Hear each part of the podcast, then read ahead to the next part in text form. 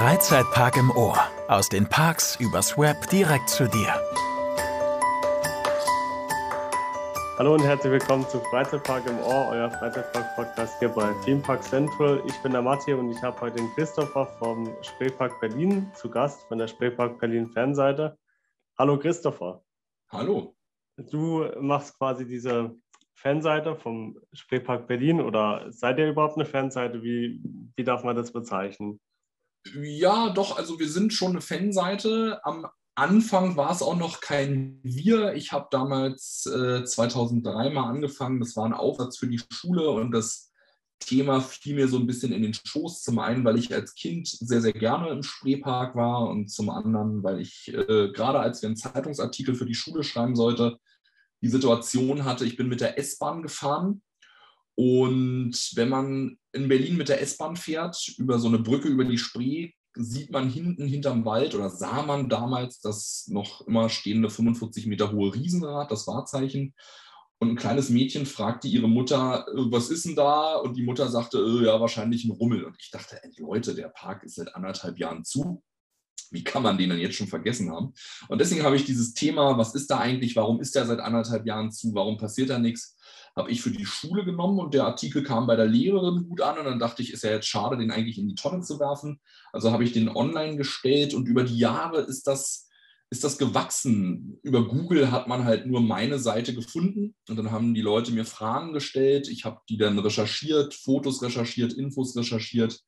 Und dann habe ich gedacht, naja, warum soll ich das jetzt nur dieser einen Person, die gefragt hat, zugänglich machen, dieses Wissen? Also habe ich das auch immer mit auf der Homepage ergänzt. Und so wurde die Seite seit 2003 immer größer, immer größer.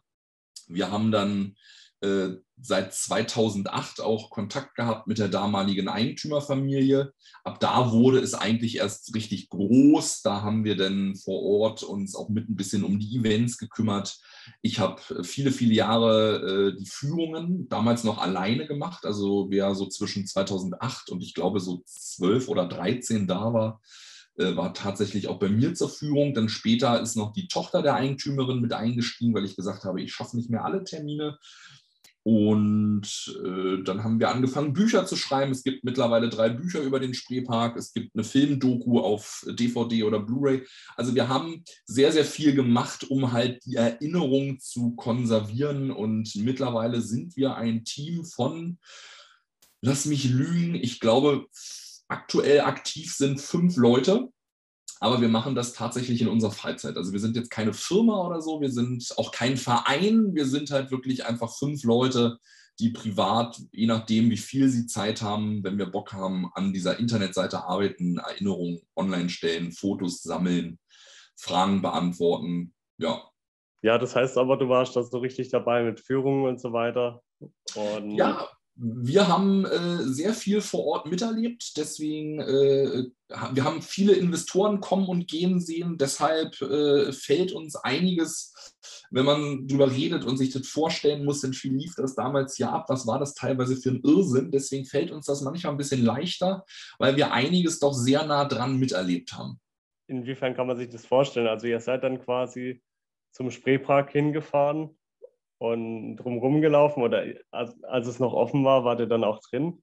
Das war noch eine Zeit, da war der Park geschlossen und wurde von einem Insolvenzverwalter verwaltet und man kam gar nicht rein. Also ab Ende 2001 war der Park geschlossen. Wir haben 2003 mit der Fanseite angefangen und bis 2008, bis ich dann also den Kontakt zu der Eigentümerfamilie aufgenommen habe, waren wir gar nicht drin. Das heißt, unsere Fotos waren damals alle durch den Zaun entstanden. Man kann ja das Gelände eigentlich vom Zaun aus super einsehen.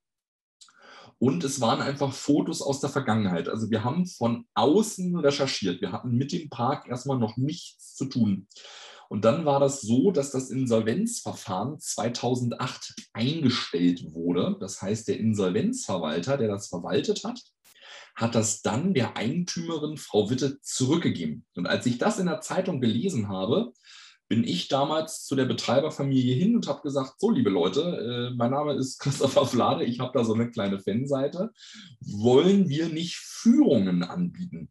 Und ich ja, ich, ich kann es fast verstehen. Ich wurde ein bisschen belächelt. Da kamen dann so Sätze wie, ja, mach, aber wer will sich denn den kaputten Park angucken? Und dann habe ich gesagt, na, ich glaube sehr, sehr viele. Also sowohl halt so Leute wie ich, die in Erinnerung schwelgen wollen, einfach gucken wollen, was ist denn aus diesem schönen Ort der Kindheit passiert? Ja, da sind drei Generationen groß geworden. Die interessiert natürlich, wie hat sich der Park verändert? Wie hat die Natur sich das zurückgeholt? Und dann gibt es ja auch noch eine Menge Lost Place-Fans, also die nicht mal früher selber da waren, sich aber einfach für verlassene Orte interessieren. Und äh, ich sollte recht behalten. Also wir haben dann wirklich sechs Jahre lang ganzjährig. Ich habe ja erstmal nur vorgeschlagen, lasst uns mal im August jedes Wochenende sechs Termine machen.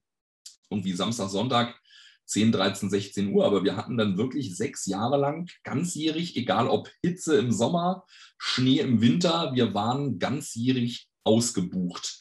Und die Leute sind dahin gepilgert und haben sich diese Ruinen angeguckt und haben das sehr, sehr dankbar aufgenommen. Also seit 2008 waren wir dann vor Ort, waren sehr stark involviert in dem, was da so vor Ort passiert ist. Wir haben halt auch viele Events, da war Sommertheater, Spuk unterm Riesenrad, das haben wir auch immer anmoderiert und als Fanseite hatten wir so einen kleinen Infostand, dass die Leute vor der Show und in der Pause zu uns kommen, Fragen stellen konnten. Also wir waren dann immer so ein bisschen wie so eine lebendige Infosäule. Es gab auch große Events mit Konzerten oder, oder äh, Kunst und Kultur, die dann irgendwie an ein oder zwei Tagen irgendwie 20.000 Besucher angezogen haben in diesem verlassenen Park.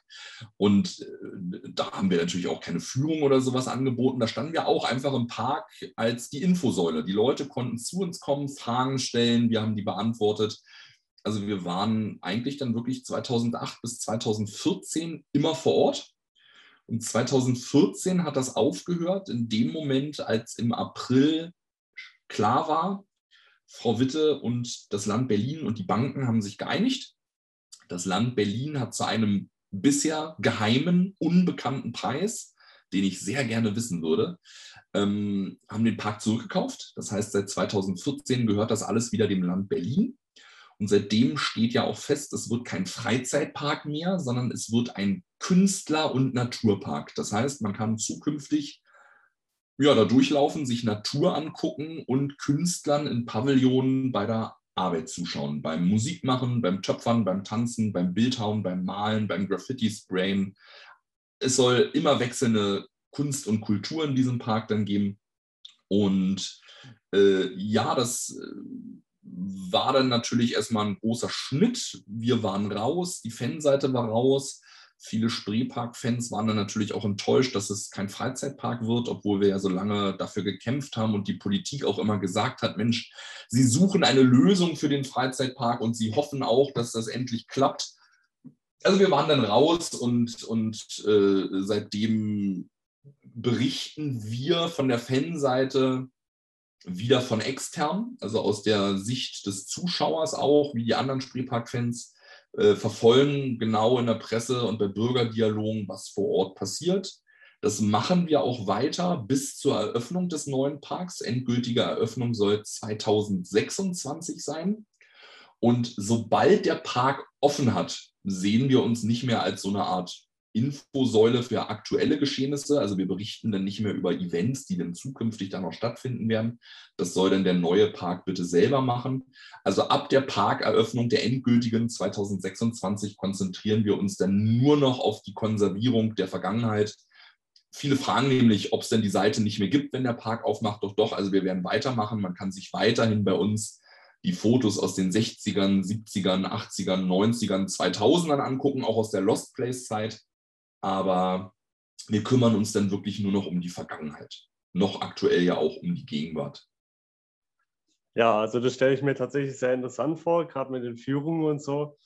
Als der Park, zu dem Zeitpunkt, als der Park halt noch, ähm, als da noch einiges zu sehen war, klar, es war natürlich kaputt, aber da hängen ja auch Erinnerungen dran für viele Berliner oder aus dem Umland, kann ich mir vorstellen also das war wirklich eine sehr, sehr interessante Zeit, äh, weil wir, wie du sagst, die Erinnerungen der Leute, wir haben eine Menge Menschen kennengelernt, die haben uns äh, ihre Geschichten erzählt.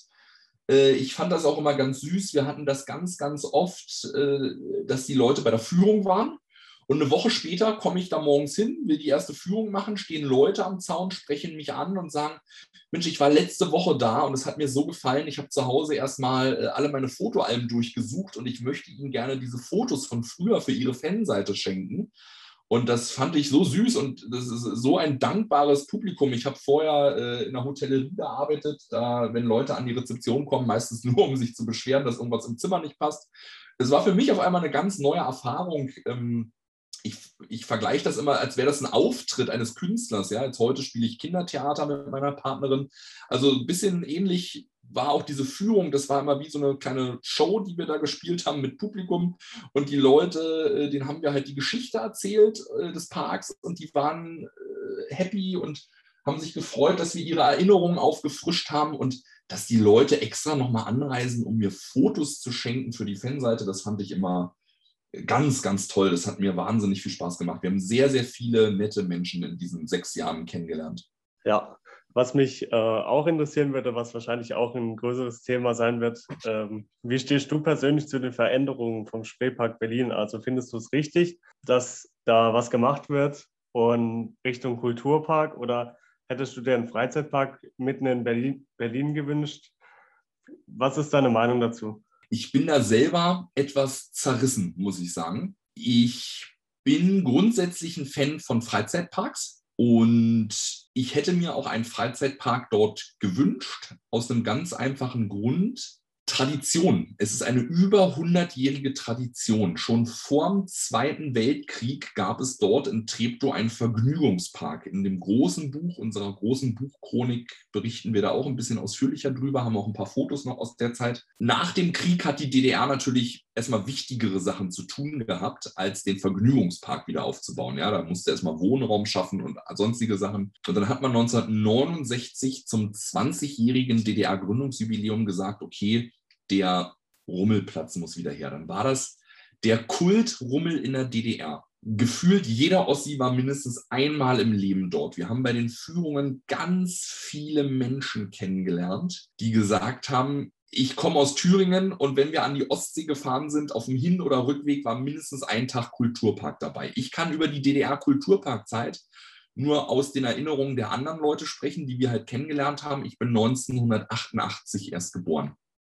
Aber für die Leute in der DDR war das Kult. Und viele sagen, es war auch so ein Stück, ein Stück Flucht aus dem Alltag. Es war so, dass man sagt oft das Disneyland des, West, äh, des Ostens oder viele sagen auch, es war ein Stück Westen im Osten, weil die Fahrgeschäfte gab es auf anderen DDR-Kirmesplätzen zum größten Teil nicht, weil das waren Fahrgeschäfte aus dem sogenannten nicht-sozialistischen Ausland, also aus, aus dem Westen, aus, also nicht nur, nicht nur dem Westen von Deutschland, sondern auch aus Holland, aus England, aus Italien. Und so viele Generationen waren dort. Über 100 Jahre gibt es das. Und was mich auch persönlich ärgert, die Politik hat ja 13 Jahre lang den Berlinern immer wieder in der Presse gesagt, ja, ja, wir verstehen das und wir verstehen die Bedürfnisse und wir suchen einen Investor für einen Freizeitpark.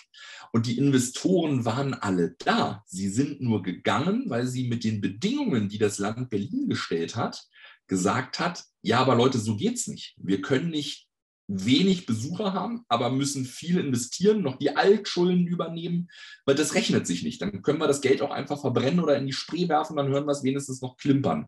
War mal ein Zitat äh, von Herrn Witte, wo er nicht ganz Unrecht hat.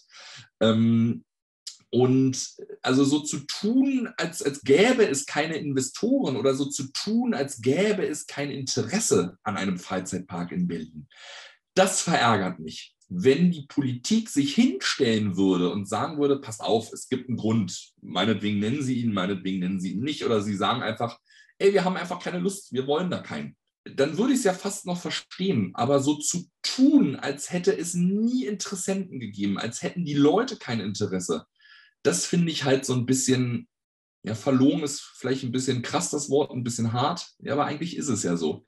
Also ich finde es nicht sehr aufrichtig. Weil äh, heute liest du oft in den DPA-Pressemeldungen, die ja die Grünen Berlin GmbH rausgibt, äh, dass die Bürger im Bürgerdialog entschieden haben, es wird kein Freizeitpark, es wird Kunst und Kultur.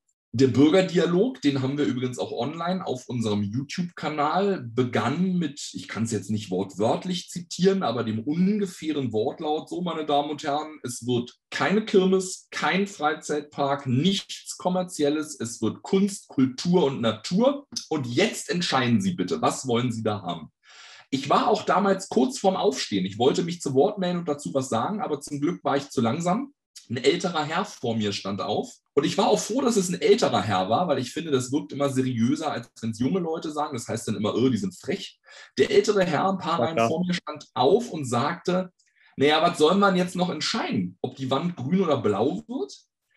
Und es war von Anfang an, als der Bürgerdialog losging, klar, es wird kein Freizeitpark. Also haben die Bürger das nicht entschieden.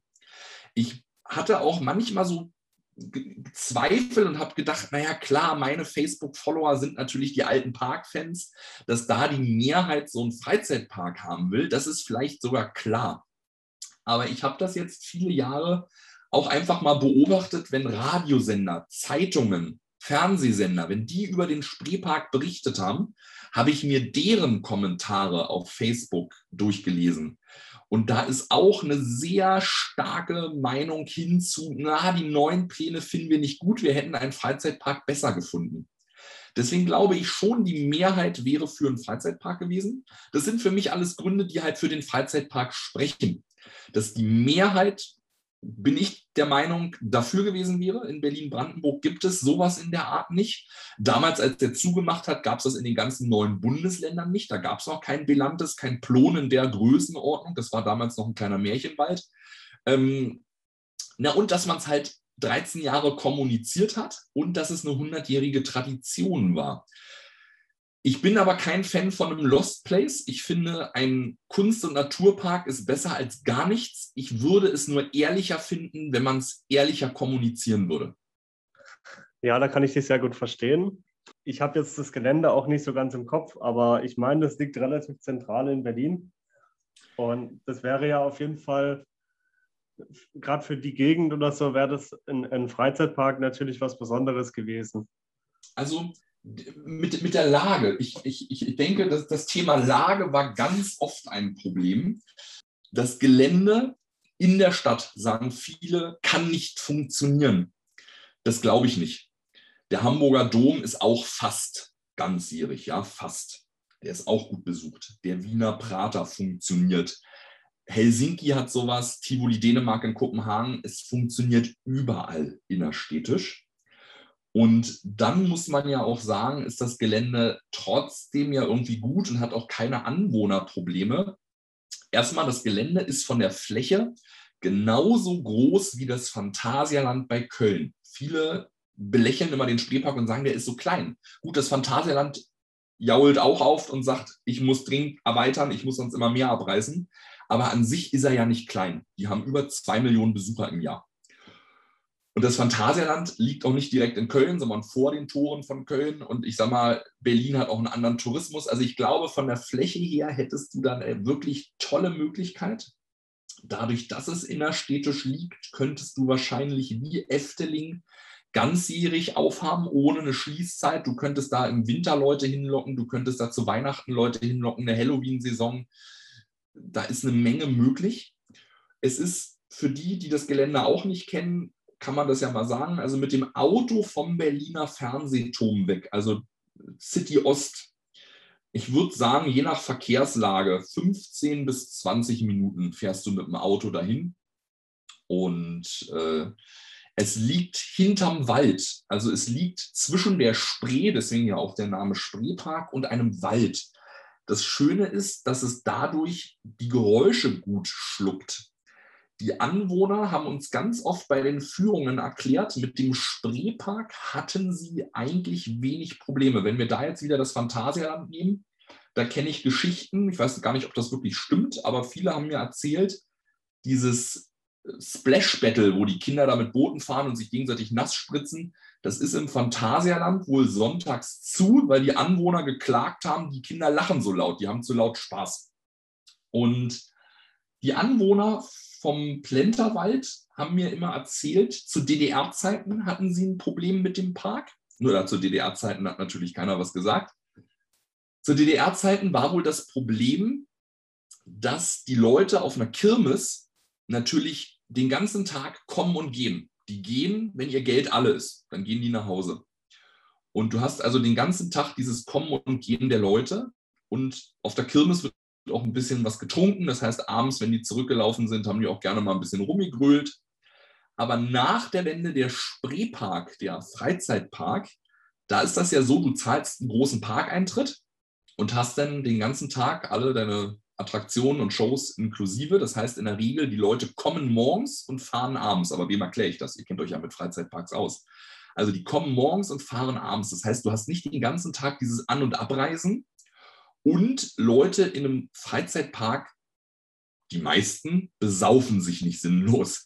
Das heißt, die Leute haben mir eigentlich erzählt, sie hatten so an sich Lautstärke technisch, auch wenn es mitten in der Stadt lag, mit dem Spreepark gar nicht so ein großes Problem, weil der Wald dazwischen einfach diese Geräuschkulisse von Achterbahn und Freudenschreien geschluckt hat. Aber großes Problem der Anwohner, weshalb die sich immer geärgert haben über den Spreepark, war die Parkplatzsituation. Der Spreepark hatte ja ab 1997, also gut fünf Jahre nach der Eröffnung, keinen einzigen Besucherparkplatz mehr, weil das Land Berlin nachträglich ja alle gestrichen hat. Das Problem war nämlich, die lagen auf dem Spreeparkgrundstück, aber halt hinterm Wald.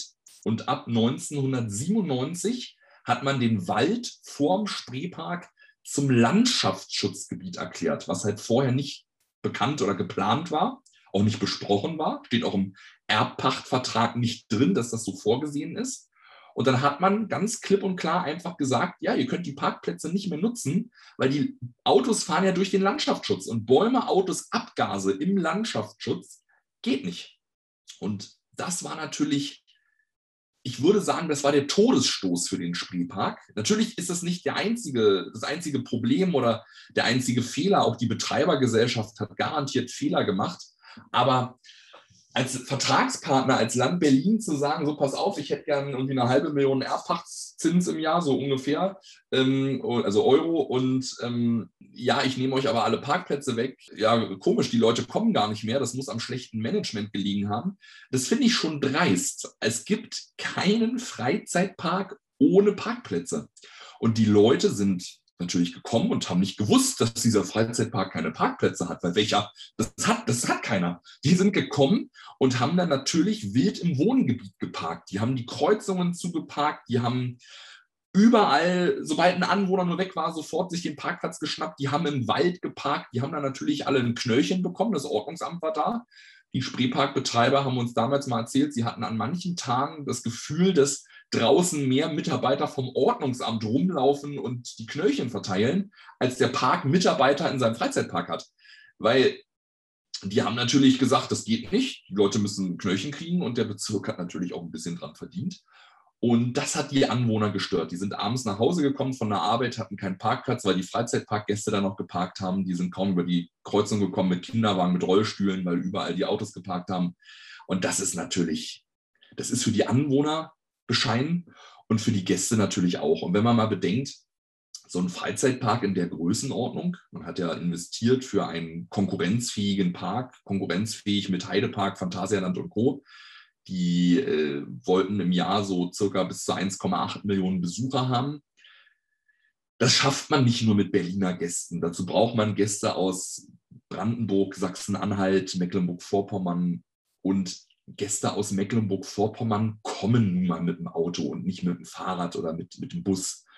Und wenn die da hinkommen und zum Eintritt irgendwie noch 40 Mark Strafe bezahlen, weil es keinen Parkplatz gibt, ja, dann fahren die beim nächsten Mal natürlich nicht mehr in den Spreepark, sondern einfach eine halbe Stunde länger in den Heidepark, in die andere Richtung, und da gab es damals in den 90ern, wenn du willst, eigentlich dieselben Attraktionen. Die hatten damals zu der Zeit dieselbe Top-Attraktion, die Loopingbahn. Die im Heidepark heißt sie Big Loop, im Spreepark hieß sie Mega Loop, Kolossos und Co., Flug der Dämonen, Krake, das kam ja alles erst später. Und das war so der Punkt, ab da an gingen die Besucherzahlen runter.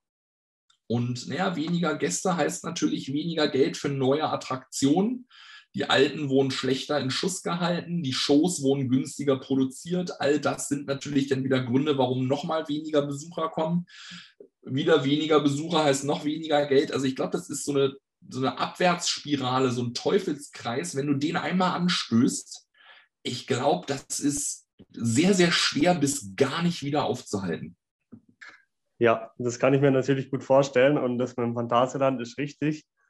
Der, äh, Vakubato heißt die Attraktion, ja. hat die Anwohner anscheinend so gestört, dass, ja, dass der See quasi ungenutzt äh, bleibt derzeit. Also die Attraktion hat nur noch ganz selten offen und dann ohne Wasserpistolen, was bei einem Splash Battle natürlich relativ witzlos ist. Ja, das ist. Und bebauen darf das Phantasialand den See auch nicht weil das ja dann wieder Baulärm verursachen würde. Und das ist ja auch der Grund, warum jetzt äh, Ruckburg, die neue Themenwelt im Phantasialand, äh, komplett mit Mauern umgeben ist. Also diese thematisierten Wände sind ja eigentlich nur dem Schallschutz geschuldet. Sonst hätte man das ja einfach irgendwo hinbauen können, so wie im Europapark. Das ist verrückt, oder? Es ist einfach verrückt. Und als denn die Investoren kamen in diesen 13 Jahren, in denen der Park geschlossen war, bevor die Entscheidung gefallen ist, Berlin kauft das selber und macht auf Steuerkosten daraus einen Künstler- und Naturpark, da gab es ja sogar Politiker, die haben öffentlich Statements gegeben, wo ich mir manchmal an den Kopf gefasst habe und gedacht habe, ey, Leute, wie weltfremd seid ihr denn? Die haben dann manchmal so eine Sachen gesagt wie, ja, der Spreepark hätte ja inmitten in der Stadt auf so einer begrenzten Fläche gar keine Chance, weil guck doch mal, der Europapark, wo ich schon das erste Mal dachte, vergleichen die gerade den Spreepark mit 28 Hektar mit dem Europapark, aber okay. Ähm, was wollte ich sagen? Achso, ja, vergleich doch mal, guck doch mal, der Europapark hat ja mittlerweile fünf Themenhotels. Mittlerweile sind es ja deutlich mehr, aber damals, als sie das gesagt haben, waren es halt fünf. Ja, und der Spreepark hätte ja auf dieser begrenzten Fläche gar keinen Platz für fünf Hotels. Wo ich gedacht habe, Leute, habt ihr den Schuss nicht gehört? Wir sind mitten in Berlin. Also wenn Berlin was hat, dann Hotels. 500 Meter Luftlinie, ach naja, vielleicht 800 Meter, ist das Estrell, das größte Hotel der Stadt mit, weiß ich nicht, drei, vier, 5.000 Betten. Die bauen immer mehr. Ich weiß gar nicht mehr, wie viele Betten die jetzt gerade haben. Also ein, ein Freizeitpark mitten in Berlin braucht Parkplätze, da führt, glaube ich, kein Weg dran vorbei. Aber darüber zu sprechen, das Gelände sei nicht geeignet, weil es ist kein Platz für fünf eigene parkeigene Hotels, das war total daneben und weltfremd. Aber äh, das haben sie ja mittlerweile verstanden. Es wird ja aber auch ja. kein Freizeitpark mehr.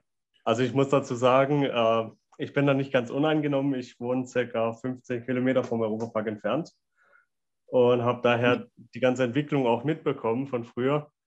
Also nicht von ganz früher, sondern jetzt, äh, ich bin Jahrgang 99, was da halt so passiert ist. Und das waren ja ganz andere Rahmenbedingungen. Man wollte ja da auch gleich viel größer und viel weiter denken und gehen.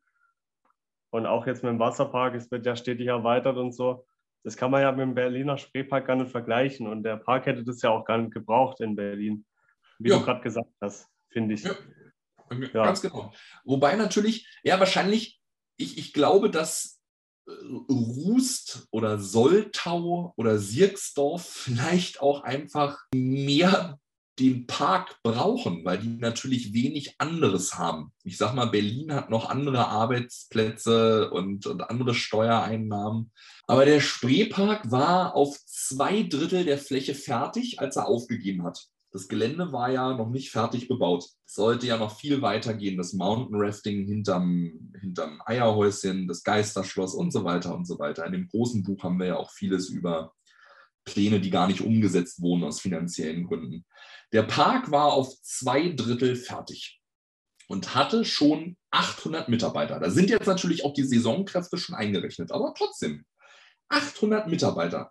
Und wie gesagt, der Tourismus hat sich ja auch verändert. Mittlerweile gäbe es ja, glaube ich, kann man nur mutmaßen, aber mittlerweile gäbe es ja, glaube ich, nicht nur die Sommersaison. Im Moment würde ich davon ausgehen, in Berlin würde sich das Ganze hier nicht lohnen. Also da, der hätte ja, man hat damals immer in den, in den Plänen, die die Spreepark GmbH vorgestellt hat, hat man immer so von 1200 Mitarbeitern gesprochen.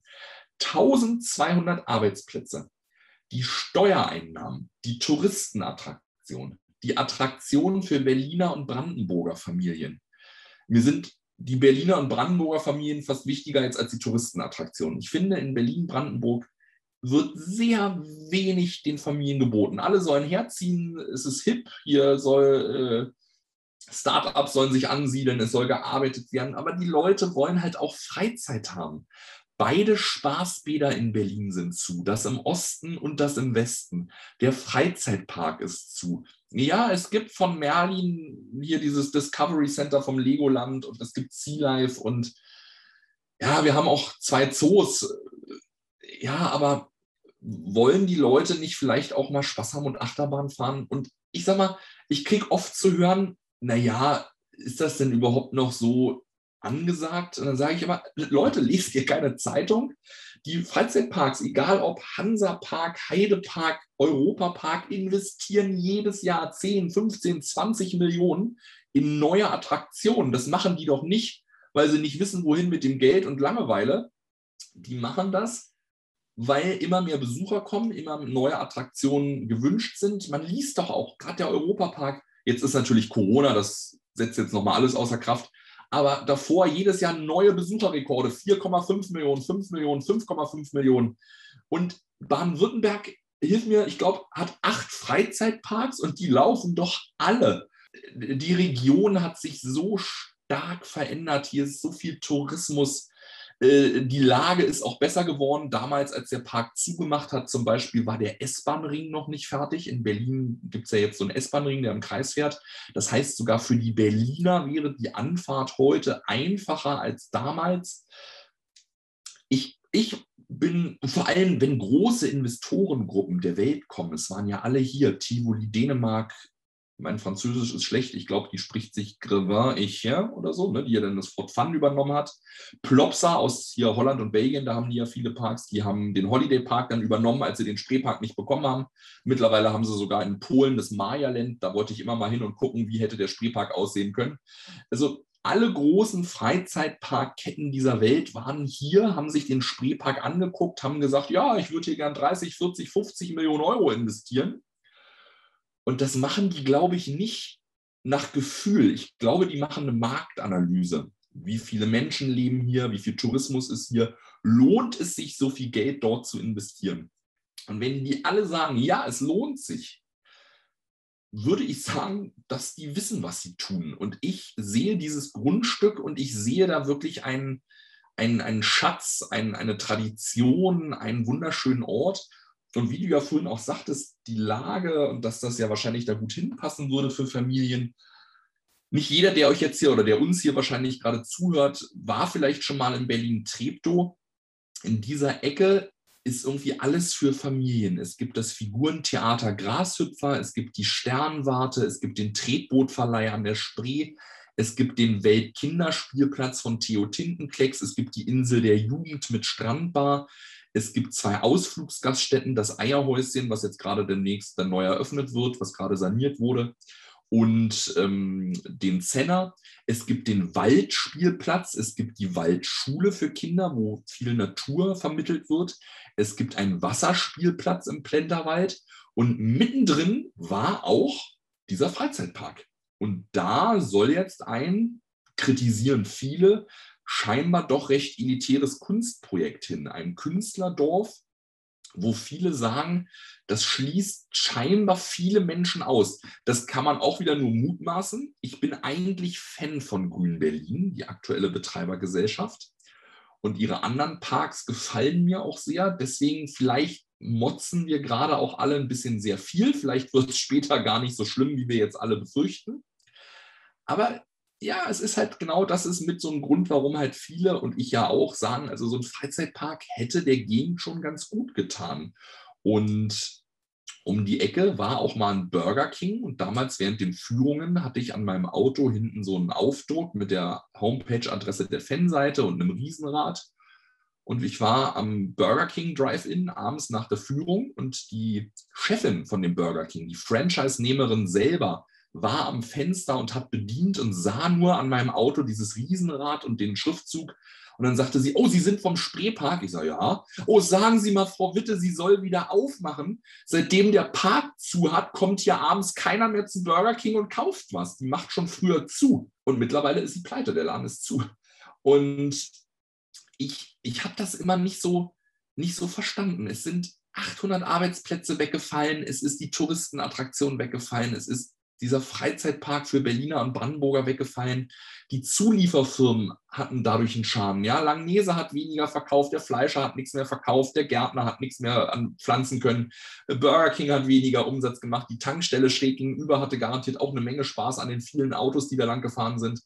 Also es haben ja irgendwie sehr, sehr viele Menschen sehr viel verloren. Ja? Also die Berliner und Brandenburger Familien ihren Park, viele haben ihren Arbeitsplatz verloren, viele Zulieferfirmen haben Aufträge verloren.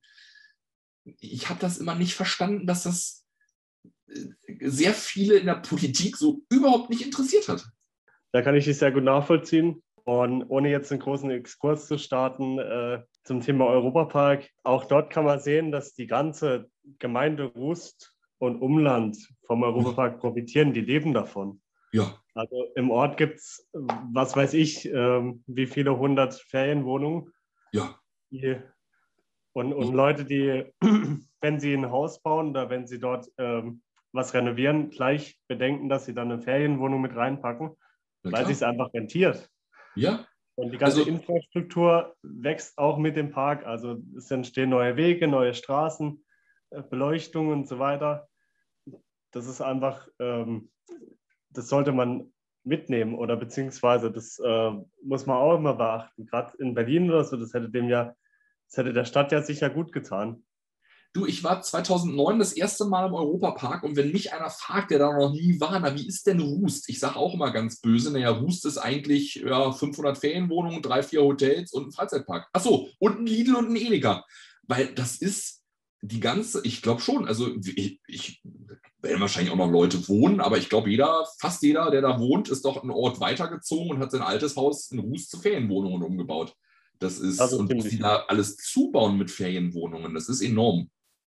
Und da kann ich ja jetzt zum Beispiel äh, die Gemeinde Brühl oder so oder andere Städte nicht verstehen, die sich dann so dagegen stellen und sagen, wir wollen das nicht haben.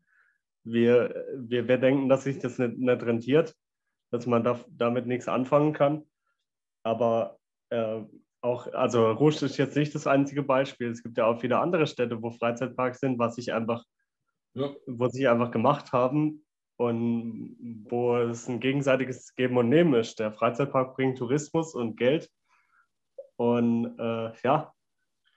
Ich habe ja vorhin gesagt, der Vergleich Europapark, Spreepark hinkt ja etwas, aber wenn die Berliner Politiker das machen durften, damals mit ihrer Hotelgeschichte, dann dürfen wir das ja eigentlich auch, dann machen wir das mal. Ähm, der Spreepark liegt ja hinter dem Wald.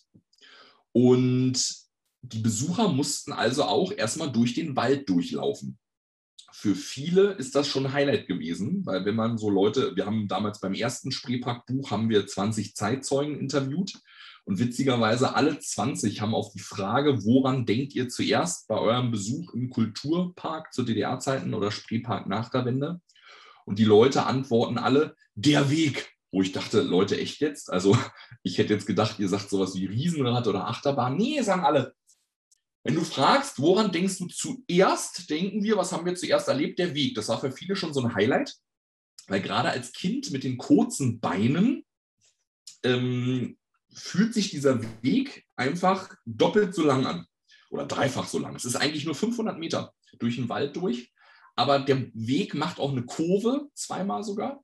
Du siehst also den Eingang nicht, du hörst aber schon so das Klackern der Loopingbahnkette vom Lift nach oben. Du hörst dann ein paar Sekunden später schon das Schreien der Fahrgäste immer lauter während, wenn du durch den Wald läufst. Und du willst halt endlich dahin. Also diese, diese, diese Vorfreude war halt einfach so stark. Zu DDR-Zeiten war es wohl nochmal ein Highlight. Auf dem Weg dahin war so ein Schwarzmarkt. Da konnte man dann Sachen kaufen aus dem Westen. Guck mal, du bist noch jünger als ich. Du kannst dir das ja wahrscheinlich noch weniger vorstellen als ich. Für mich ist das schon unvorstellbar.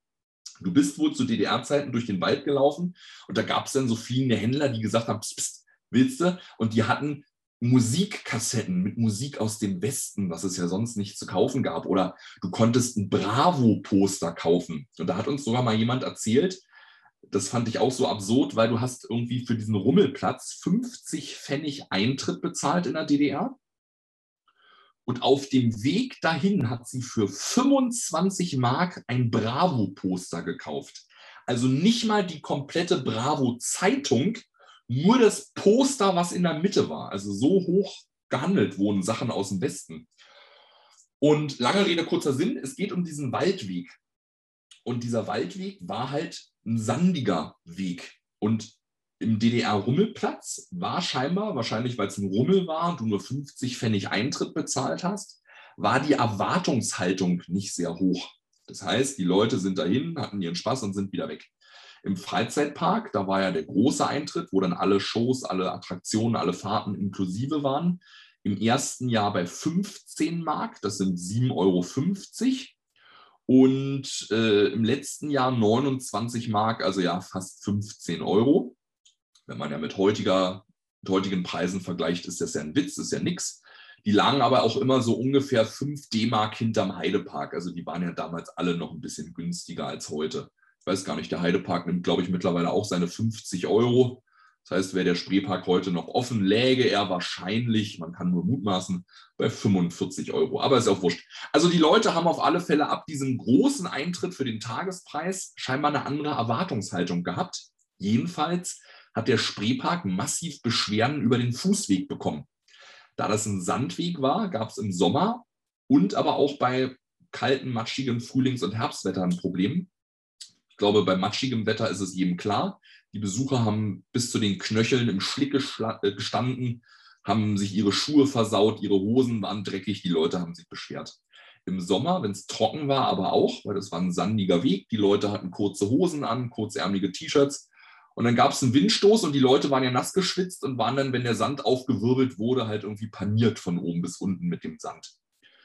Und der Spreepark hat acht Jahre versucht, eine Baugenehmigung zu bekommen vom Land Berlin, vom Bezirk Treptow-Köpenick, um diesen Fußweg zu pflastern. Und das, finde ich, ist ein tolles Symbolbild für die Zusammenarbeit zwischen der Stadt und dem Freizeitpark. Acht Jahre streiten wegen eines Fußwegs.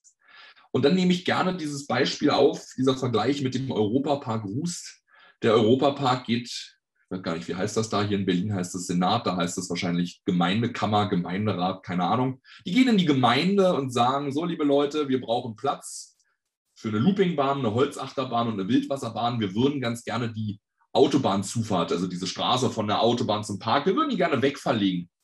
Da wird ohne mit der Wimper zu zucken, wird diese Straße wegverlegt. Und der Spreepark streitet acht Jahre wegen eines Fußwegs der ja schon da ist, der nur gepflastert werden soll. Das ist für mich so ein ja, ganz krasses Beispiel. Also da möchte ich nicht Betreiber sein. Du hast in der einen Seite im Nacken sitzt dir die Bank und will die 40 Millionen wieder haben, die du dir geliehen hast. Und auf der anderen Seite im Nacken sitzen dir die Behörden, die diskutieren und sagen, nee, also eine Baugenehmigung für einen Fußweg, na, ich weiß ja nicht. Also wie gesagt, ich will gar nicht sagen, dass die Betreibergesellschaft alles richtig gemacht hat. Aber ich finde, die Stadt Berlin hat sehr, sehr viel falsch gemacht und darüber wird komischerweise sehr, sehr wenig gesprochen.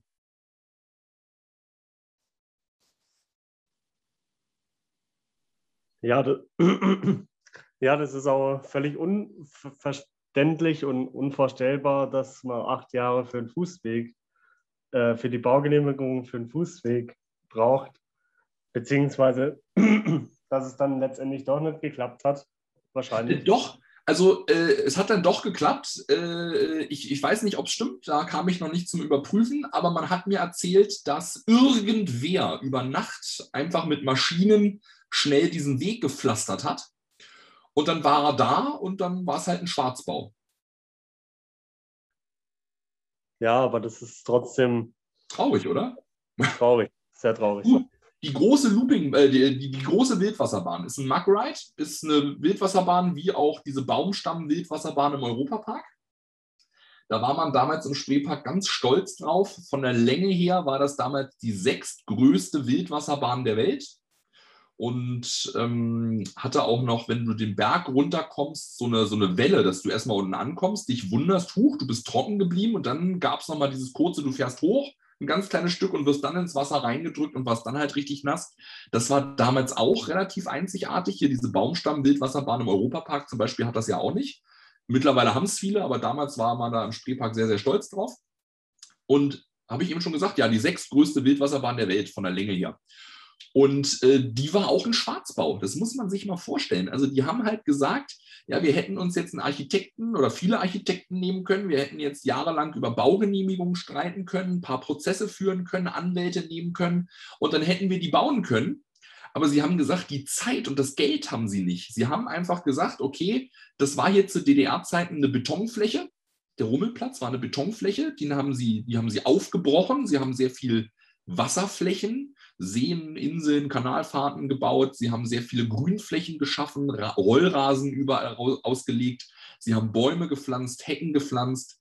Und dann haben sie gesagt, wir haben so viel Natur geschaffen, dann erlauben wir uns jetzt hier hinten, im hinteren Teil, wo die Wildwasserbahn hin soll, da erlauben wir uns jetzt irgendwie fünf oder acht Bäume einfach schwarz, illegal, ohne Genehmigung abzuholzen, bauen da jetzt einfach über den Winter eine Wildwasserbahn haben sie dann auch gemacht und mussten dann hinterher irgendwie ein paar tausend Mark Strafe zahlen. Aber sie haben gesagt, das war deutlich schneller, deutlich günstiger, als wenn man halt jahrelang mit Anwälten und Architekten mit der Stadt gestritten hätte. Und ich finde, so kann man doch nicht zusammenarbeiten. Das ist doch furchtbar. Nee, auf gar keinen Fall. Aber du warst ja gerade beim Thema Attraktionen. Ähm, ich schätze mal, vom Attraktionsangebot her war der Spreepark auch relativ lukrativ. Also ich habe jetzt mitbekommen bei meiner Recherche, dass es gab ja diese berühmte Achterbahn, die durchs, durchs Tigermaul gefahren ist. Ähm, Drache war schon richtig, Drache, ja. Ah, Drachenmaul, okay. Ja. Und ähm, die Loopingbahn und dann halt die unvollendete Geisterbahn. Ich weiß gar nicht, ob die jemals in Betrieb gekommen ist. Nie. Der ganze hintere Teil wurde nicht eröffnet. Also diese Geisterbahn hat nur allein dieses Gestell wohl rund 10 Millionen Mark gekostet, also 5 Millionen Euro. Da sollte eigentlich auch eine Verkleidung drum, halt dieses Geisterschloss, wo du dann halt auch durch Aufleuchten und Hochschießen dieser Geisterfiguren, dieser Animatronics dich dann auch erschreckst. Aber äh, dazu kam es nie. Es gab wohl eine TÜV-Abnahme, also eine Fahrt gab es mindestens. Aber es wurde dann leider nie betrieben, der ganze hintere Teil nicht. Und äh, ja, du, du hast vollkommen recht. Also du hast das äh, äh richtig gesehen. Der Park hatte für die 90er Jahre ein sehr gutes Angebot. Er wird halt heute oft belächelt, wenn ich so ein paar Gespräche führe und dann sage ich, ja, aber Leute, dann guckt euch mal. Ich finde, der Heidepark hat eine schöne Fanseite, Heidepark World. Ähm, da gibt es einen schönen History-Bereich, wo du dir auch die ganzen alten Lagepläne angucken kannst. In den 90ern war der Spreepark gut aufgestellt. Ich überlege gerade, wenn du da unten am Europapark wohnst, Wann kam Silverstar? 2001 oder 2002? Ich weiß es gar nicht. 2001. Und man muss auch dazu sagen, damals, 1975, als der Europapark geöffnet hat, war das größte Highlight, was es gab, eine Golfanlage. Ja, ja, die Minigolf, genau, Minigolf und die Parkbahn und, und auch, ich glaube, äh, wann kam Bluefire, die Loopingbahn, die erste Loopingbahn im Europapark? Ich glaube, die kam 2009. 2009, ne? Ja. Und äh, der Spreepark hatte 1993 äh, in der Planung 35 neue Attraktionen, die sie auch innerhalb von drei, vier Jahren Bauphase alle geschafft haben. 35 neue Attraktionen. Welcher Freizeitpark schafft in drei Jahren 35 neue Attraktionen? Ähm, vier Achterbahnen, darunter eine Loopingbahn, zwei Wildwasserbahnen, fünf Showbühnen mit jährlich wechselndem Programm. Es gab zwei Stuntshows, einmal Wild West, einmal Piraten. Es gab eine Zirkusrevue, es gab ein Kinderprogramm mit zwei Clowns, es gab eine Wasserspringershow. Also die haben wirklich in sehr kurzer Zeit ein sehr gutes Angebot ge gemacht. Viele sagen, ah, haben die sich vielleicht auch anfangs überhoben? Waren die zu schnell? Jein, würde ich sagen. Also erstmal konnten die nur aus einem Grund so schnell, so stark wachsen. Und zwar ist ein Jahr vor der Spreeparkeröffnung im Jahr 1991 Mirapolis oder Mirapoli, ich glaube im Französisch spricht man das S nicht mit, äh, ist pleite gegangen. Das war ein Freizeitpark bei Paris und die haben alle ihre Attraktionen gebraucht übernommen. Das heißt, die waren sehr günstig durch die Insolvenz. Die waren so gut wie neu. Der Park hatte nur drei Saisons geöffnet. Und das Wichtigste aber eigentlich für den Spreepark war, sie waren sofort lieferbar. Hätte man so eine große Loopingbahn bei Vekoma neu bestellt, mit Planungen, Architekten, die ausmessen, was passt und neu bauen lassen, anfertigen, hinbringen, aufbauen, das hätte wahrscheinlich irgendwie zwei, drei Jahre gedauert. Und so ist man einfach mit seinen eigenen LKWs nach Paris gefahren, hat da den ganzen Park abgebaut, nach, äh, nach Berlin gebracht und wieder aufgebaut deshalb konnten die sich das leisten, so schnell, so groß zu wachsen. Also das wäre gar nicht anders gegangen. Und jetzt habe ich vergessen, wie ich eigentlich angefangen habe. Ach so, und viele sagen, äh, ja, die haben wahrscheinlich zu schnell angefangen, das hat sich nicht gelohnt. Ich glaube schon. Viele sagen, im Spreepark gingen die Besucherzahlen stetig runter, weil wahrscheinlich der große Eintritt die Leute abgeschreckt hat. Aber es ist ja eigentlich, wenn man sich die Zahlen anguckt, genau der Gegen Teil, das ist genau das Gegenteil. Viele vergessen, dass der Kulturpark, der DDR-Rummelplatz, am Ende am Boden war von den Besucherzahlen. Die Leute sagen immer, ja, zu DDR-Zeiten 1,8 Millionen Besucher im Jahr. Dann kam der Spreepark und es ging steil bergab. Das stimmt so nicht. Der Kulturpark war stark besucht mit über einer Million Besucher im Jahr, so lange, bis die Mauer geöffnet wurde. Die Mauer fiel 1989. Das heißt, ab 1990 war im Kulturpark, in dem DDR-Rummelplatz, gähnende Leere. Es ist schlagartig eingebrochen von 1,8 Millionen Besucher im Jahr auf 200.000. Der Park war menschenleer. Und deswegen hat man ja gesagt, okay, man orientiert sich an den westlichen Konkurrenten. Und die Ausschreibung vom Land Berlin, vom Kultursenat war ja auch, wir suchen einen Betreiber für einen Freizeitpark nach, nach westlichem Vorbild für jährlich bis zu 1,8 Millionen Besucher im Jahr. Da hat man sich an der Größenordnung Phantasialand orientiert und wie viele Besucher hatte der Park früher. Und dann mit dem Spreepark, mit diesem Tageseintritt, mit den Shows, den neuen Attraktionen, diesem All-Inclusive-Preis, sind die Besucherzahlen in den ersten Jahren deutlich gestiegen. Auch das neue Westerndorf, das Piratenland, hat die Leute wirklich gezogen und hat die Leute angesprochen. Die Besucherzahlen sind hochgegangen wieder auf 800.000. Von 200.000 auf 800.000 in wenigen Jahren. Und ab 1997 sieht man, es ging jedes Jahr wieder zurück wie gesagt, ich glaube nicht, dass nur die Parkplätze schuld sind. Aber ich glaube schon, dass das, also du musst dir mal vorstellen, du nimmst dem Europapark sämtliche Parkplätze weg und sagst den, sagst den Leuten, du darfst da nicht parken, doch im Ort, aber dann kriegst du 40 Euro Knöllchen. Da wird auch keiner mehr kommen. Und ähm, ja, am Ende waren es dann leider nur noch 350.000 Besucher im Jahr, waren aber immer noch mehr, 150.000 mehr, als der DDR-Rummelplatz zuletzt hatte. Also selbst ohne Parkplätze war der Spreepark erfolgreicher als der DDR-Rummelplatz nach der Maueröffnung. Und das darf man auch nicht vergessen. Und warum war der DDR-Rummelplatz nach der Maueröffnung so wenig besucht? Naja, ganz klar, weil die Fahrgeschäfte waren was Besonderes zu DDR-Zeiten, weil sie aus dem Westen kamen. Nun konnten die Leute selber in den Westen oder die Schausteller aus dem Westen sind mit ihren Fahrgeschäften auch auf andere Kirmesplätze im Osten gefahren. Also der Kulturpark hatte nichts Besonderes mehr. Und natürlich, die Leute konnten auf einmal in den Westen fahren. Das heißt, die, die, die Ostdeutschen sind ins Phantasialand, in den Hansapark, in den Heidepark.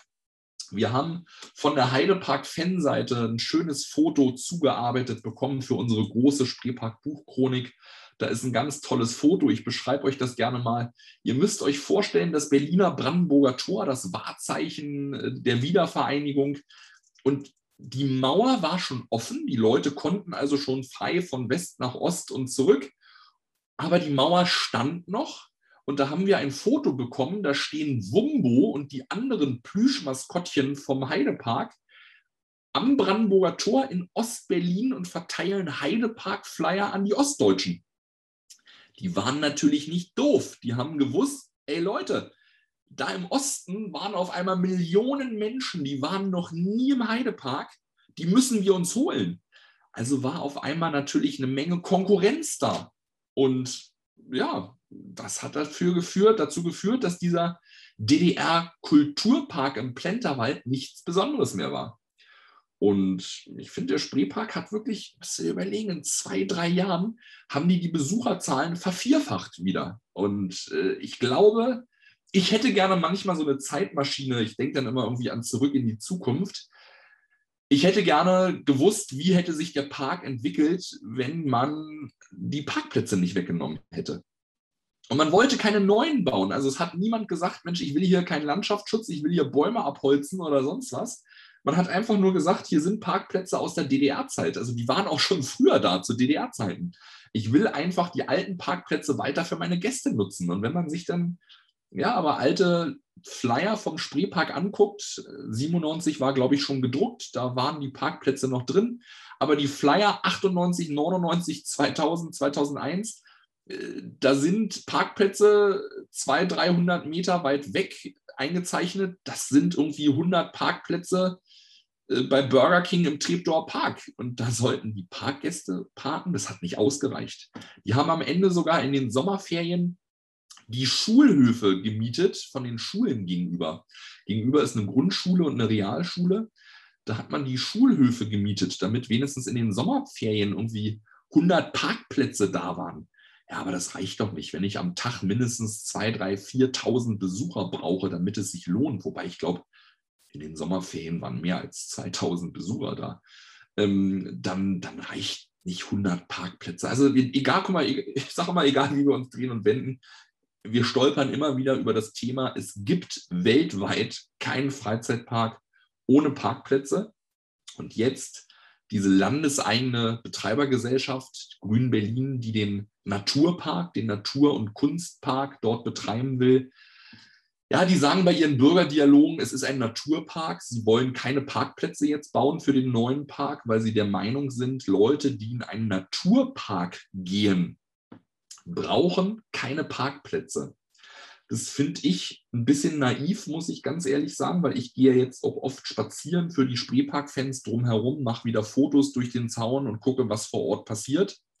Und wenn ich an guten sonnigen Tagen da spazieren gehe, ist jetzt schon wieder der ganze Wald zugeparkt, nur von Leuten, die im Wald spazieren gehen wollen. Wenn jetzt noch der Park aufmacht und da wollen dann auch noch Leute an guten sonnigen Tagen spazieren gehen, will ich den aktuellen Betreibern nicht zu nahe treten, aber ich glaube, die werden Parkplätze brauchen und die haben ja in Berlin schon mehrere Naturparks. Die Gärten der Welt in Marzahn mit der Seilbahn, den Britzer Garten, die alte Bundesgartenschau in Neukölln. Und bei dem Bürgerdialog, wo sie gesagt haben, sie wollen für ihren Naturpark keine Parkplätze bauen, weil sie der Meinung sind, die Besucher kommen alle ohne Auto, habe ich mich gemeldet und gefragt, sagen Sie mal, wie viele Besucher hat denn im Jahr der Britzer Garten und wie viele tausend Parkplätze hat der eigentlich? Der hat sehr viele Parkplätze. Also wirklich mehrere tausend. Busparkplätze, Autoparkplätze, richtig viel. Und da war die Antwort, na, die Zahlen liegen uns jetzt nicht vor, das tut aber auch nichts zur Sache. Ich finde schon. Also ich kann nicht sagen, ich habe einen Naturpark in Neukölln mit mehreren tausend Parkplätzen und ich baue jetzt einen Naturpark in Treptow und bin der Meinung, ich brauche nicht einen, weil die Leute kommen ohne Auto. Die werden mit Auto kommen. Und was dann? Dann parken die wieder das Wohngebiet zu und dann haben wir doch die gleiche Scheiße, sagen wir es doch einfach mal, äh, wie vor 20 Jahren. Und dann sind die Anwohner wieder sauer und das ist doch alles nicht durchdacht. Ja, natürlich nicht. Das kannst du ja nicht bringen. Also, das sehe ich genauso.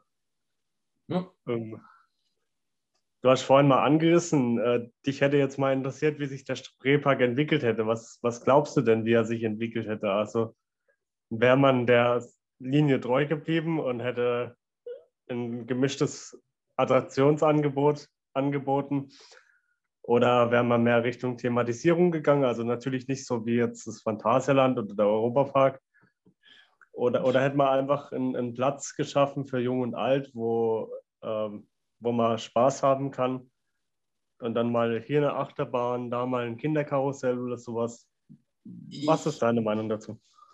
Ich weiß gar nicht, ob der Spreepark nicht noch mehr in Richtung Thematisierung gegangen wäre. Also ich glaube schon. Also viele sagen halt, na, der war schon sehr kirmeslastig oder hatte ja gar kein richtig schönes Theming. Ich glaube, das hätte man gemacht. Also ja, äh, ich hatte es ja vorhin schon gesagt, wir haben auch in der großen Buchchronik äh, so ein paar Entwürfe zeigen dürfen, wie die Architekten sich das vorgestellt haben. Da sind zum Beispiel auch Pläne, wie man den Haupteingang gestalten wollte. Das sollte ein großes Märchenschloss werden. Da hätte man dann vorne so eine Art Ritterland geschaffen.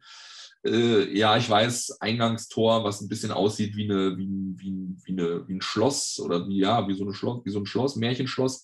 Das erinnert natürlich sehr stark an Disney. Aber sie hatten ja anfangs wirklich äh, Thematisierung vor. Also sie haben ein großes Westerndorf gebaut oder bauen lassen was ja auch, finde ich, sehr, sehr einzigartig war. Ich war als Kind wahnsinnig fasziniert von diesem Westerndorf. Ich habe auch nie wieder ein so schönes Westerndorf gesehen.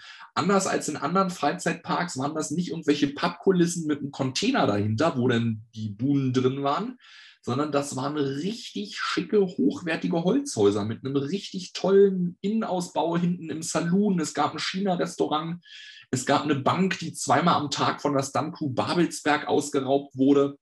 Es gab Spielbuhnen, hier so Pferdederby, Bälle werfen, also Dosen werfen, äh, Dart, werfen da auf die Luftballons. Es gab äh, einen Autoscooter schön verkleidet in so einer Holzkulisse. Es, äh, gab, es war ein richtig tolles Westerndorf. Allein die Stuntshow. Man stand, das ist jetzt für die heutige Corona-Zeit nicht vorstellbar, aber man stand wirklich dicht gedrängt, Besucher an Besucher auf einem sandigen Platz vor der Bank. Und als die Show losging, nach der kurzen Ansage am Anfang, drängelten sich durch die wartende Menge die drei Ganoven, die dann mit Dynamit die Bank gesprengt und ausgeraubt haben und sind auch wieder durch die Leute weg abgehauen. Also man war irgendwie mittendrin. Ich will nicht sagen, dass die Stuntshow damals im Phantasialand nicht schön war, aber das nehme ich jetzt mal als Vergleich. Ich habe mir auch mal als Kind eine Wildwest-Stuntshow im Phantasialand angeguckt. Ich glaube, das war in dem Theater, wo heute diese Jump-Show drin ist. Und da saß man in so ansteigender Sitzreihung, wie im, im Kino. Immer höher wurden die Sitzreihen in so einen Plüschsesseln. Und ich fand, das hatte irgendwie nicht so viel Flair. Das war auch eine Western-Stunt-Show, aber ich fand dieses Stehen dicht gedrängt, sandiger Platz vor der Bank. Ich fand, das hatte wahnsinnig Atmosphäre. Und auch bei der Wildwasserbahn hat man ja, die hat man ja Grand Canyon genannt, diese große Mack-Wildwasserbahn. Man hat einen Berg um die Abfahrt drumherum gebaut, dass man halt durch den Grand Canyon da durchdonnert mit dem Boot. Man wollte eine Hängebrücke bauen vom Berg runter zum Bahnhof der Wildwasserbahn. Man hat ein Piratenland geschaffen, also eine Schiffsschaukel mit einem Amphitheater im Wasser, wo dann eine Piratenbühne für eine Piratenstuntshow angelegt wurde. Es ging ja schon in eine gute Richtung. Und ich glaube, da wäre noch einiges gekommen. Auch dieses große Geisterschloss. Man wollte das große Rafting hinten noch bauen in diese Märchenwelt mit Geisterschloss und Märchenfahrt. Ich glaube, die hätten so einen klassischen Freizeitpark mit diesen typischen Jungs-Mädchen-Themen. Ne? Was finden Kinder toll? Wilder Westen, Piraten, Ritter und Prinzessinnen, Dinos, Märchen. In die Richtung sollte es ja gehen. Und dann hat man ja aber dann irgendwann Mitte der 90er gesagt, okay, man muss jetzt irgendwie gucken, das Geld wird knapp durch diese Streitigkeiten mit dem Land Berlin. Was macht man jetzt? Auch darüber äh, berichten wir, wer es nochmal ganz genau wissen will, auch sehr ausführlich in der großen Buchchronik. Ähm, man hat gesagt, man muss ganz anders denken. Man hat dann gesagt, okay, wir probieren was Neues mit wenig Aufwand. Wollte man vieles noch versuchen, also wenig Aufwand, weil man einfach wenig Geld nur noch zur Verfügung hatte. Man hat erstmal den Namen abgeändert auf Spreepark Plenterwald, nicht nur Spreepark. Man hat das Logo geändert, ein neues Maskottchen angeschafft, was ein bisschen herzlicher, sympathischer sein sollte als das alte. Man, man wollte die Thematisierung neu ändern. Das heißt, man hat zum Beispiel hinterm Riesenrad rund ums Zirkuszelt ein englisches Dorf gebaut, Altengland, so ein Fachwerkhaus, große Fachwerkkulisse mit vielen, vielen Attraktionen drin, Bällebad, Spiegellabyrinth, Grusellabyrinth, Gastronomie und, und, und, und, und. Und dann hat man aus dem Westerndorf ein amerikanisches Dorf gemacht. Das konnte man auch mit wenig Veränderung, Farbe, ein bisschen ausbessern, abändern der Kulisse erreichen. Und dann wollte man im nördlichen Teil Frankreich, ein französisches Themengebiet anlegen. Und im östlichen, äh, im, im, im, südlichen Teil wollte man Sowjetunion anlegen. Also man wollte quasi so ein bisschen die Berliner Geschichte, die vier Siegermächte als Thematisierung nehmen. Muss ich jetzt ganz ehrlich sagen, ob das jetzt so eine tolle Idee ist, an die Geschichte Zweiter Weltkrieg äh, und danach die vier Siegermächte zu erinnern, weiß ich nicht. Aber man wollte also amerikanisches Dorf, Altengland, Frankreich, Sowjetunion als Thematisierung nehmen. Man hatte also eigentlich ständig irgendwie schon auch das Gefühl, dass der Spreepark in, in eine Art Themenpark sich verwandeln möchte. Aber halt nach fünf Jahren Bauphase mit diesen 35 neuen Attraktionen war halt das Geld alle und dann, dann kam halt nichts mehr Großes. Ich glaube, hätten sie sich weiterentwickeln können, wäre es ein schöner Themenpark geworden. Ich glaube tatsächlich, was ich anfangs auch sagte, ich glaube, er wäre ganzjährig geöffnet, weil halt der Tourismus sich in der Stadt verändert hat. Mensch, überleg mal, wenn du mit einer Familie nach Berlin fährst, könntest du deinen Kindern sagen, komm, pass auf, ihr haltet jetzt irgendwie anderthalb, zwei Tage durch. Wir wir machen jetzt hier alle Museen, Museumsinsel, die Schlösser, Schloss Charlottenburg, Reichstag, Bundestagsgebäude und so weiter. Wir gucken uns alles so an, aber am letzten Tag, komm Kind, halt durch, am letzten Tag gehen wir in den Spreepark oder den letzten halben Tag. Deswegen, ich glaube auch, vielleicht hätte der Spreepark heute die Wahl den Besuchern gelassen, ähnlich vielleicht wie Karls Erlebnisdorf in Elstal oder äh, ja auch andere Tivolis, die so innerstädtisch liegen, dass du dich entscheiden kannst, zahle ich einen Tageseintritt, also eine Tageskarte, dass ich mit so einem Armbändchen oder so all-inclusive habe? Oder bezahle ich denn doch lieber jede Fahrt extra? Das würde vielleicht auch Leute anziehen, die vielleicht nachmittags nur für ein, zwei Stunden kommen. Wäre natürlich wieder schlecht für die Anwohner, dann hast du doch wieder dieses Kommen und Gehen. Aber ich glaube, für den Park hätte es sich gelohnt, wenn man ganzjährig offen ist, auch Leute anzuziehen, die vielleicht nichts fahren, aber nur mitgehen mit ihrer Familie. Zum Beispiel meine Mutter ist nichts gefahren, die ist oft zu Hause geblieben, aber wenn dann so ein Ticketsystem ist, du hast einen gratis Eintritt und entscheidest dich entweder so ein Tagesarmband zu ziehen oder halt jede Fahrt extra, dann hätte meine Mutter da wenigstens gastronomische Umsätze gemacht, weil sie uns ja begleitet den ganzen Tag. Also ich glaube, dahin hätte man sich vielleicht entwickelt. Man kann es ja nur raten, ob es so gekommen wäre. Aber ich glaube, der hätte sich gut entwickelt. Also ich war jetzt neulich das erste Mal nach 25 Jahren wieder im Phantasialand. Der hat, das hat sich ja auch eigentlich einmal komplett neu erfunden, komplett verändert. Ich habe so gut wie nichts wiedererkannt. Und ich glaube, der Spreepark hätte sich auch toll entwickeln können. Und ja, wie gesagt, ich gucke mir manchmal so die Parks an, die die Investorengruppen dann übernommen haben, die eigentlich mal den Spreepark haben wollten. Ich finde, das Fort Fun hat sich toll entwickelt. Ich bin jetzt auch nicht so ein Gegner von Plopsa. Das ist jetzt natürlich auch wieder eine Geschmackssache und ich kenne auch das alte, den alten Holiday Park nicht. Es gibt ja Holiday Park Fans, die sagen, oh, früher war er schöner, familiärer, gemütlicher. Heute ist das alles so ja, so ein Einheitsbrei, wobei ich mir dann immer denke, der Spreepark ist zu. Ich würde mich freuen, wenn ich in Biene Maya oder Tabaluga oder Vicky und die starken Männerland hier hätte mit Fahrattraktionen. Es ist wahrscheinlich eine Geschmacksfrage und man muss vielleicht auch beides kennen. Ich wollte immer mal ins Maya-Land. Ich muss mir unbedingt mal angucken, was Plopsa da in, in Polen gebaut hat. Ich stelle mir dann immer vor, ach Mensch, diese Themenwelten und diese Holzachterbahnen, die könnten heute eventuell im Spreepark stehen. Ja, also das klingt ja, das klingt richtig interessant, vor allem mit den Planungen, was damals alles an Ideen da war und an Potenzial sicher auch. Und ja, jetzt, ähm, wir reden jetzt schon eine Weile, ich würde sagen, zum Schluss nochmal ein aktueller Ausblick. Ich habe mitbekommen, dass das Riesenrad abgebaut wurde und weiß da noch nicht so genau, was ich dazu sagen soll, weil ich, äh, also es steht ja auch schon eine ganze Weile dort. Und de denkst du, dass wir das nochmal sehen werden? Also in den aktuellen Plänen ist es ja vorhanden, aber glaubst du, dass äh, wenn jetzt irgendwas abgebaut wird oder so, dass es dann wieder hergerichtet wird und den Park wieder äh, sehen wird oder eher nicht? Ich, ich glaube schon.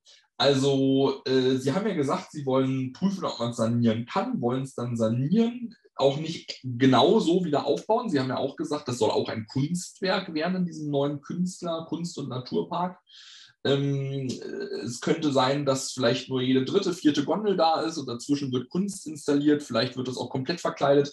Also Sie haben ja gesagt, da ist die Planung noch nicht durch. Sie sagen aber auch, Sie haben verstanden, dass den Leuten das am Herzen hängt, dieses Riesenrad.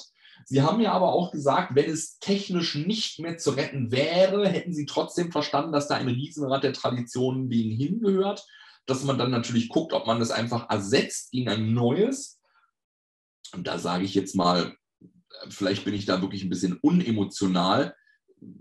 Ich persönlich würde das nicht mal schlimm finden. Es ist ja nicht mal das erste Riesenrad. Es gab ja äh, diese DEFA, DDR-Kult-Fernsehserie Spuk unterm Riesenrad aus diesem Park. Viele glauben, dass das Riesenrad, was da jetzt viele Jahre im geschlossenen Park stand, dieses originale Riesenrad ist. Das ist ja auch schon mal ausgetauscht worden. Ja, das ist den meisten Leuten auch nicht aufgefallen. Deswegen, äh, wenn man es jetzt nicht retten kann und man holt ein neues, äh, glaube ich, wäre das auch okay. Aber natürlich, es wäre natürlich super, wenn genau das wieder käme, weil man dann natürlich wieder dieses Gefühl hat, es ist ein bisschen was. Nostalgie geht halt immer. Leute erinnern sich gerne. Und ja, es, es soll, wenn es fertig saniert ist, 2000, wenn ich es richtig verstanden habe, 2024 wieder aufgebaut werden. 2024 soll man dann auch wohl mit dem Riesenrad über die Baustelle gucken können. Es soll dann wohl auch schon Teilöffnungen geben mit Veranstaltungen. 2022, äh, also schon vorher, nächstes Jahr, soll das alte Eierhäuschen aufmachen. Das ist dieses denkmalgeschützte alte Gasthaus neben dem Park, gehört aber zum Park dazu. Das wird dann auch von Grün Berlin betrieben, wird auch eine Künstlerresidenz, ein Atelier, aber auch unten halt wieder Gastronomie direkt an der Spree. Und ja, 2026 soll dann wohl alles komplett fertig sein mit dem ganzen Park. Und wir sind da sehr gespannt. Also wir freuen uns drauf, auch wenn wir natürlich ein bisschen enttäuscht sind, wie ich ja anfangs sagte, dass es kein Freizeitpark wird.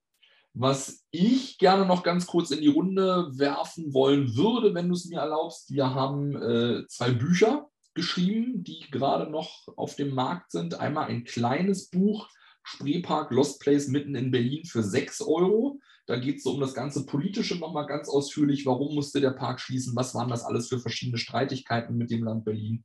Warum sind alle Investorengruppen abgehauen? Was ist eigentlich dran an dieser Geschichte rund um die Nacht- und Nebelflucht?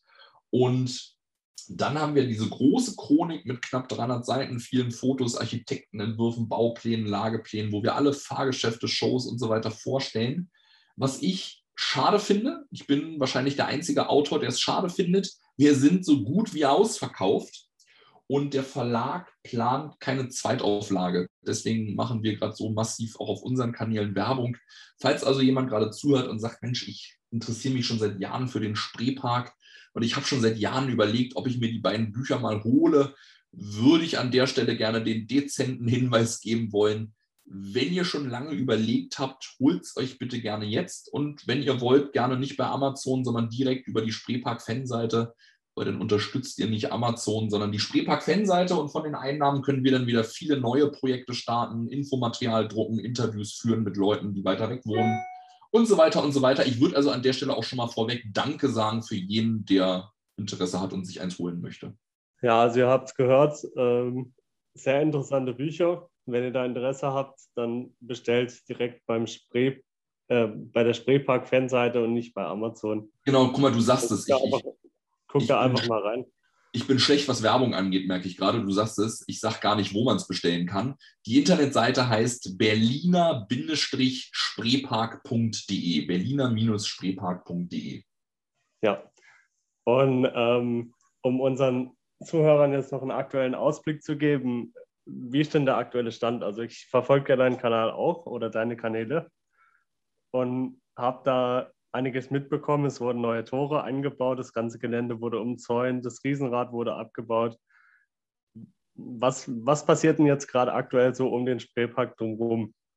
Du, das, ist, du das, das, Traurige ist, es ist tatsächlich nicht mehr, als ich gerade gesagt habe. Also es laufen diese Bürgerdialoge, wo ja der Bürger entscheiden sollte, was er will, wo aber von Anfang an feststand, kein Freizeitpark, kein Rummel, es wird Kunst, Kultur und Natur.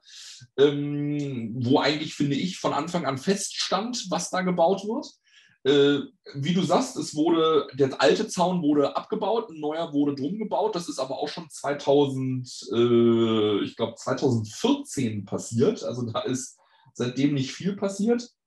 Es wurden jetzt in der alten Montagehalle diese Tore ausgewechselt. Die Montagehalle soll saniert werden. Früher Montagehalle, da hat man über den Winter die Fahrgeschäfte reingebracht und, und aufgepolstert, neu lackiert und so weiter. Das soll jetzt halt äh, ein Kulturzentrum werden. Äh, der Park wird Stück für Stück zurückgebaut und äh, da kommen neue Pavillone hin. Das Riesenrad soll saniert werden. Also es wird jetzt einfach nur die Natur neu angelegt, leicht verändert und ja, es kommen diese Künstlerpavillone hin, wo du dann später den Künstlern beim Arbeiten zugucken kannst. Es ist tatsächlich nicht mehr als das, was ich jetzt eben schon sagte. Und äh, 22 macht diese Gaststätte auf. 24 soll das Riesenrad wieder aufmachen mit ein paar Events und Teilöffnungen, dass du schon einigen Künstlern bei der Kunst zugucken kannst. Sie sagen zum Beispiel in dieses alte Rundum-Kino oder genauer gesagt in das alte 180-Grad-Kino, was ja so eine Zeltkuppel ist, weil das so eine tolle Akustik hat. Da könnte man sich vorstellen, dass da Klangkunst gemacht wird, dass dann Leute auf Klanghölzern oder anderen Percussion äh, irgendwie äh, schöne Laute machen und, und, vielleicht eine Geschichte erzählen.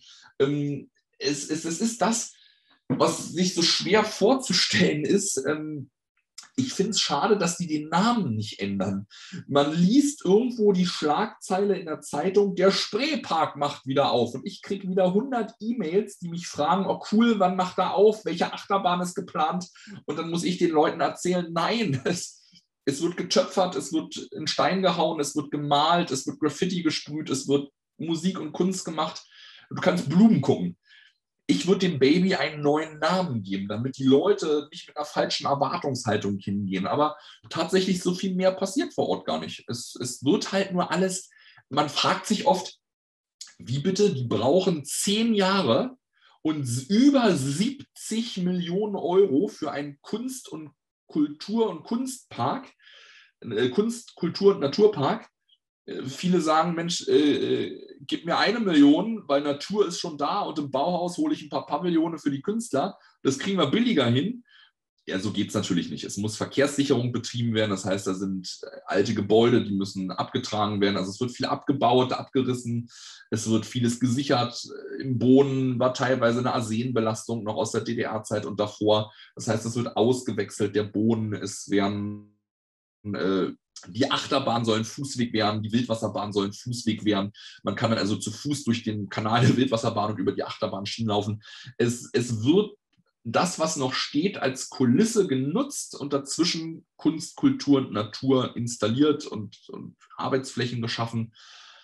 Aber es ist an sich nicht viel mehr, als ich immer schon gesagt habe. Also man muss jetzt nicht denken, da wird irgendwie groß äh, eine Themenwelt wie im Europapark gebaut. So sieht es dann nicht aus.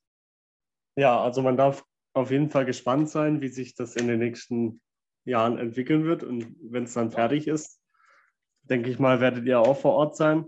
Ja, ich würde sagen, im ersten Jahr sehen wir uns da alle. Und uns da Eindrücke ähm, senden können. Ja, da bin ich auf jeden Fall mal gespannt und ich denke, die meisten der Zuhörer auch.